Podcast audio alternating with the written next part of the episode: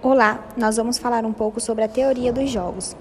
A teoria dos jogos é uma teoria matemática que estuda a tomada de decisão dos indivíduos quando seus resultados estão interligados a decisões de terceiros. Assim, um jogo é vislumbrado como uma interação estratégica entre indivíduos e, nesta interação, a interdependência recíproca. Isso significa que a decisão de um indivíduo influencia os demais jogadores. As estratégias são um conjunto de ações a serem realizadas durante o jogo. A melhor estratégia é aquela que prevê tanto os resultados positivos quanto os resultados negativos para cada uma das ações, tendo em vista que elas podem impactar ou ser impactadas pela decisão de terceiros.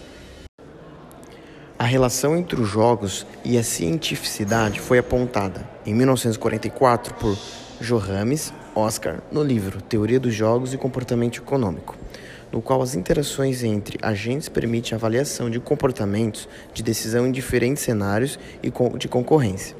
Em 1950, John Forbes provou que há um equilíbrio de estratégias mistas para os jogos não corporativos, no qual a escolha do agente é ótima quando ele adota a escolha dos demais indivíduos como referência.